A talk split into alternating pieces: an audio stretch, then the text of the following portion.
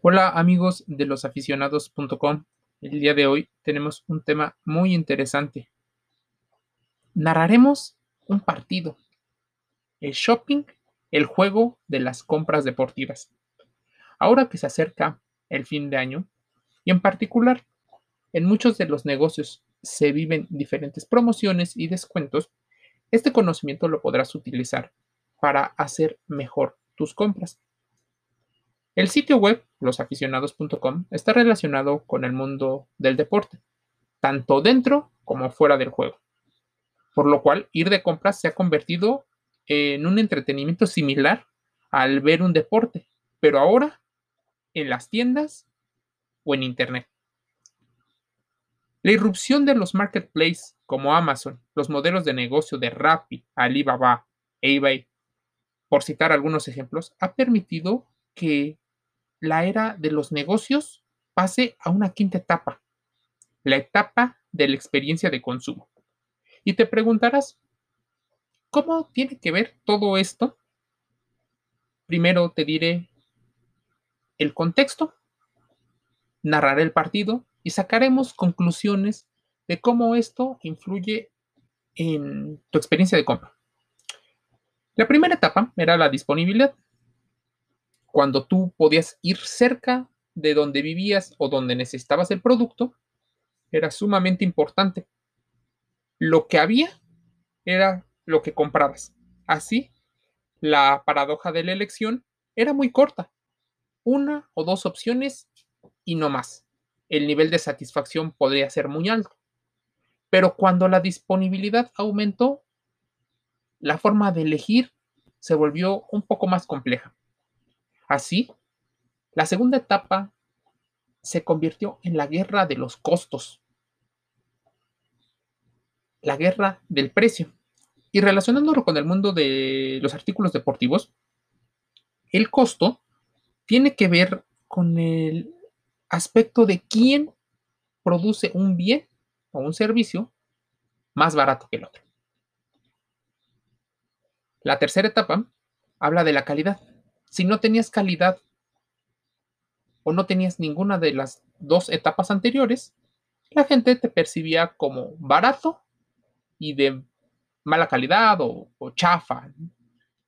Normalmente, poseer estas etiquetas no te permitía tener grandes márgenes de ganancia y tenías que apostar por la venta a volumen.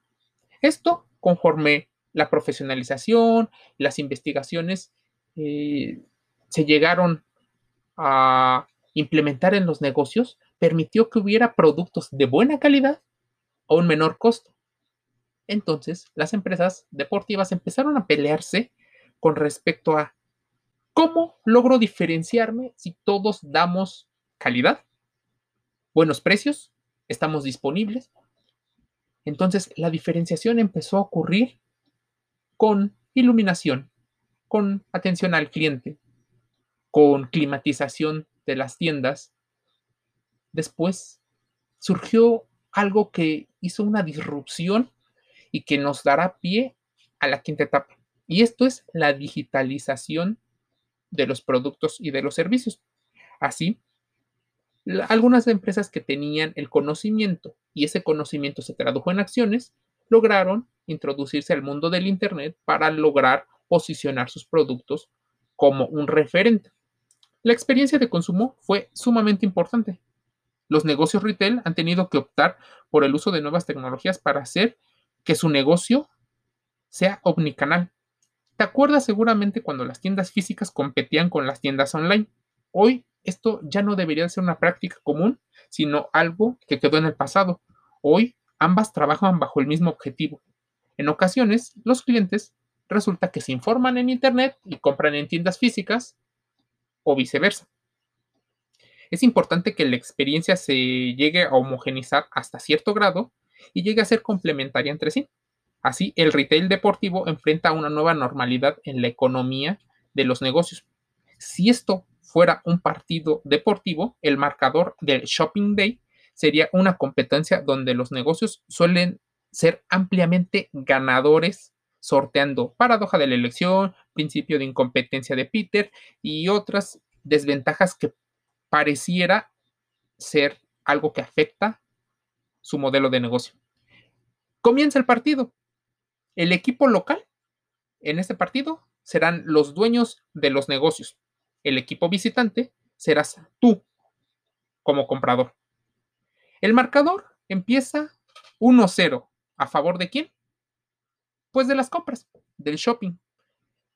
Empieza ganando el negocio. ¿Por qué? Pues ellos tienen el producto o servicio que tú deseas o necesitas. ¿Y cómo lo obtuvieron? A partir de la investigación. Así es, los negocios les conviene tener más clientes y no más competidores. Es por ello que en el proceso de shopping se contrapone a toda esta cultura de emprendimiento e independencia financiera que últimamente en Internet ocurre. El uno a uno, el empate, ocurre cuando el comerciante depende de la disponibilidad de recursos que tiene el cliente. No le puede vender a todos los clientes de la misma manera ni con la frecuencia que ellos desearían. La toma de decisión se vuelve una situación en ocasiones de casi vida o muerte, porque dependen de productos básicos o productos en una escala intermedia de consumo. Así, acudir a las compras depende de el cliente, dónde comprar, cuándo comprar, en qué condiciones. Hasta ahí, un empate podría verse muy sencillo, pero el proceso suele ser un poco más complicado. ¿Los motivos? Bueno, el gol que obtiene los negocios, el marcador 2 a 1 a favor del comerciante, lo pone en una clara ventaja, pues a partir de la información que tienen, utilizan los sesgos cognitivos del cliente para que se vean influenciados por decisiones emocionales, por los medios de comunicación y por sus referentes de información. El 2 a 2 hace más emocionante este partido. Un empate es claro, porque se debe de tener en cuenta que en la compra de artículos deportivos el cliente y su percepción de la diferenciación de los productos suele romper los modelos de negocio. Porque tú podrás poner disponibilidad, precio, calidad, pero si el cliente no percibe todos estos beneficios, no te compra o te compra una menor cantidad. Es por ello que la publicidad encubierta, el marketing de influencers, la confiabilidad, familiaridad, amplios horarios, servicios adicionales que ofrecen algunos negocios y tiendas logran seducir el proceso de compra que tú llegas a realizar. Cuando parecía que esto regresaría a un nuevo empate, nuestra mente empieza a trabajar para intentar conseguir la mejor relación costo-beneficio. Pero como esta percepción es influenciada por los estímulos y la emocionalidad que puedes llegar a tener en ese momento o a lo largo de mucho tiempo, esto hace pensar en qué podría lograr poner la balanza a favor de un lado o del otro. Y esto es la adaptación. Por lo cual, las empresas del retail modifican su oferta adaptándose a los cambios de los recursos disponibles. Así, el marcador para el comerciante es 3 a 2. El juego del shopping se empieza a poner todavía más entretenido porque esperamos a que el cliente logre empatar y superar. Pues, ¿qué pasa con la confiabilidad que se tiene en el vendedor? ¿Qué pasa con nosotros como clientes cuando el miedo a perder, la tendencia a redondear y la no planificación de las compras nos juegan un, pues, una notoria desventaja. Es como si tuviéramos un jugador de nuestro equipo que juega a favor del otro equipo. Entonces ocurre un autogol. Sí, un autogol. 4 a 2. El marcador se empieza a separar porque tú como cliente en ocasiones no conoces de dónde viene el producto, no sabes sus otros usos, cómo se procesa. Así eres un dependiente del servicio y la oferta logra vencer a la demanda, en parte ayudado por los medios de comunicación que hoy más que ser difundidores de la información, son creadores de opinión. Vamos 4-2. Esperamos que el cliente se supere, pero un nuevo gol ocurre por parte de las empresas. 5-2. Esto parece una goleada. Las empresas suelen generar empleos, es un gran contribuyente, y sin estas empresas, muchos de los centros comerciales o sitios de experiencia serían en menor cantidad y menos atractivos, incluso menos intuitivos. Así que tu compra directa o indirectamente fortalece el shopping de artículos deportivos porque hace que se mueva la economía que también te beneficia. Así, la etapa de generación de experiencias y las historias que puedan vender los comercios en este proceso de compra fortalece su estrategia y permite ser valorados, pues tanto sus productos como servicios, entre lo barato y lo caro. La historia empieza a cambiar y ya éramos, íbamos en un partido 5-2, pero nuevo gol, 6 a 2 el empleador o comerciante conoce más de ti, conoce tus hábitos y probablemente tú se los has permitido por conocer, concedérselos de manera directa o indirecta. Tus posteos en redes sociales, los servicios que, por ejemplo, quieres gratis, necesitan que les regales tus datos para que ellos utilicen el email marketing, para que te envíen promociones o pongan carteles en los cuales tú puedes fijarte y comprarles a ellos y no a otros. Cuando todo parecía una historia, algo falta de esperanza, llega un gol del cliente, un aire de respiro para el visitante, porque como consumidores tienes hoy muchas más referencias, estás hiperconectado y recibes diferentes informaciones. Las fuentes son diversas y contrastantes. Bienvenido a la economía del conocimiento. Sí, esa donde también el entendimiento de las cosas y de las ideas pueden ser una nueva guerra comercial. Cambiar el valor percibido por un precio es ideal, pero para ello las ideas deben ser conocimiento y el conocimiento se obtiene de la profesionalización para poder adaptarte. Entonces, como cliente necesitas ser un cliente más inteligente, aprendiendo de cuáles son los objetivos de la empresa y cómo los comunican, así como tus necesidades y deseos. El partido empieza a revertir su tendencia. 6-4. El consumidor es mucho más exigente por toda la información que tiene. No confía tanto en el vendedor. Ha cortado la diferencia entre las empresas. Incluso podrás notar que las empresas del shopping deportivo pueden verse muy similares en su propuesta de negocio. Diferentes beneficios, pero casi siempre las mismas características. Esto ha favorecido la creación de nuevas empresas y saturado el mercado de mucha competencia. Nosotros como clientes nos creemos muy diferentes a todos los demás, pero sabemos que compartimos características similares nos damos una valoración adicional. Incluso le damos un valor adicional a aquello que nosotros percibimos como mejor. Incluso, ponte a pensar cuántas veces hemos creído que los demás son tontos y nosotros somos más inteligentes. Que lo que nosotros hacemos es normal y lo que los demás hacen es anormal.